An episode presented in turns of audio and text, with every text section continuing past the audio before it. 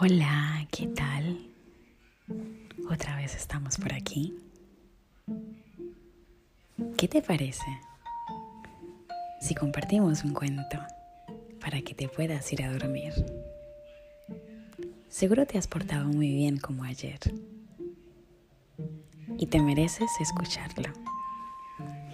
Hoy te traigo,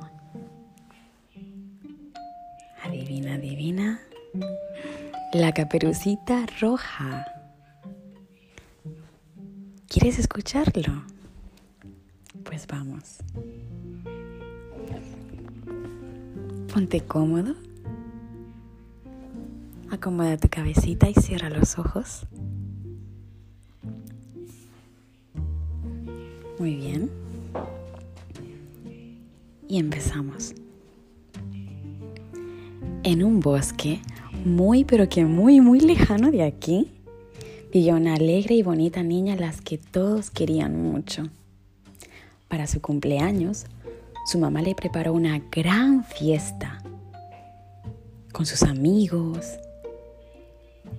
con la gente del barrio.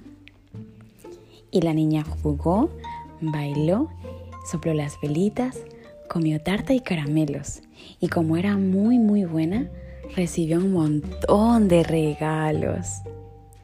Pero su abuelita tenía una sorpresa. Le regaló una capa roja de la que la niña nunca jamás se separó. Todos los días salía vestida con la caperucita y desde entonces todos la llamaban Caperucita Roja.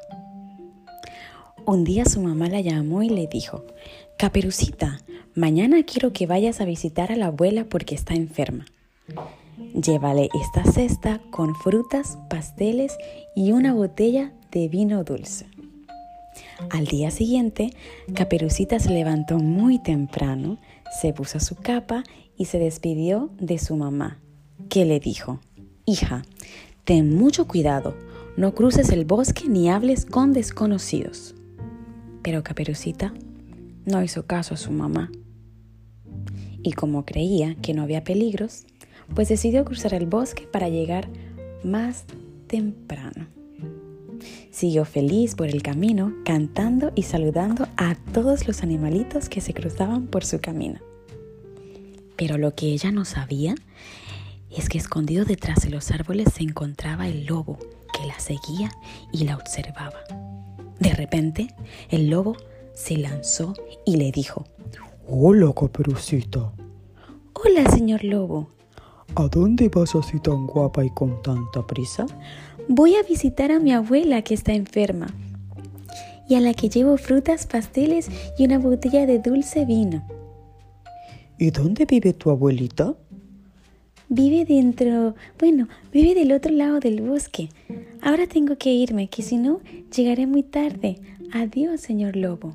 El lobo salió disparado, corrió todo lo que pudo hasta llegar a la casa de la abuela y llamó a la puerta.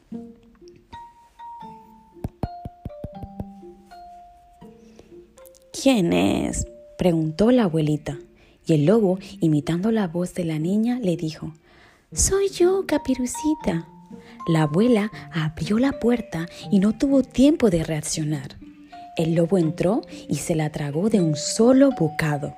Se puso el gorrito de dormir de la abuela y se metió en la cama para esperar a Caperucita.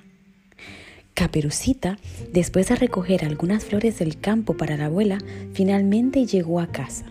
Llamó a la puerta y una voz le dijo que entrara. Cuando Caperucita entró y se acercó a la cama, notó que la abuela estaba un poco cambiada y le preguntó, Abuelita, abuelita, ¿qué ojos tan grandes tienes? Y el lobo, imitando la voz de la abuelita, contestó, Son para verte mejor. Abuelita, ¿por qué tienes las orejas tan grandes? Son para oírte mejor.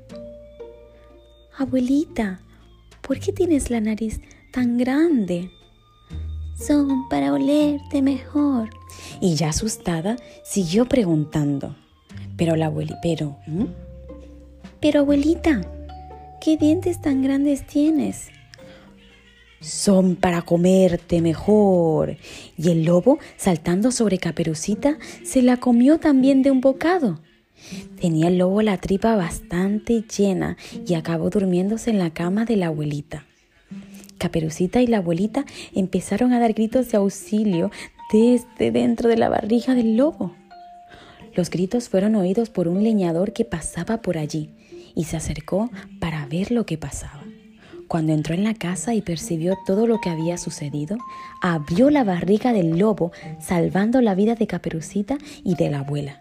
Después llenó de piedras a la barriga del lobo y la cosió. Cuando el lobo despertó, sintió que tenía mucha sed y se fue a un pozo a beber agua.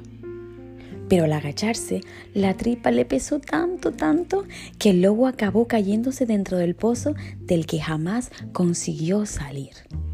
Y así, todos pudieron vivir libres de preocupaciones en el bosque y Caperucita prometió a su mamá que jamás volvería a desobedecerla.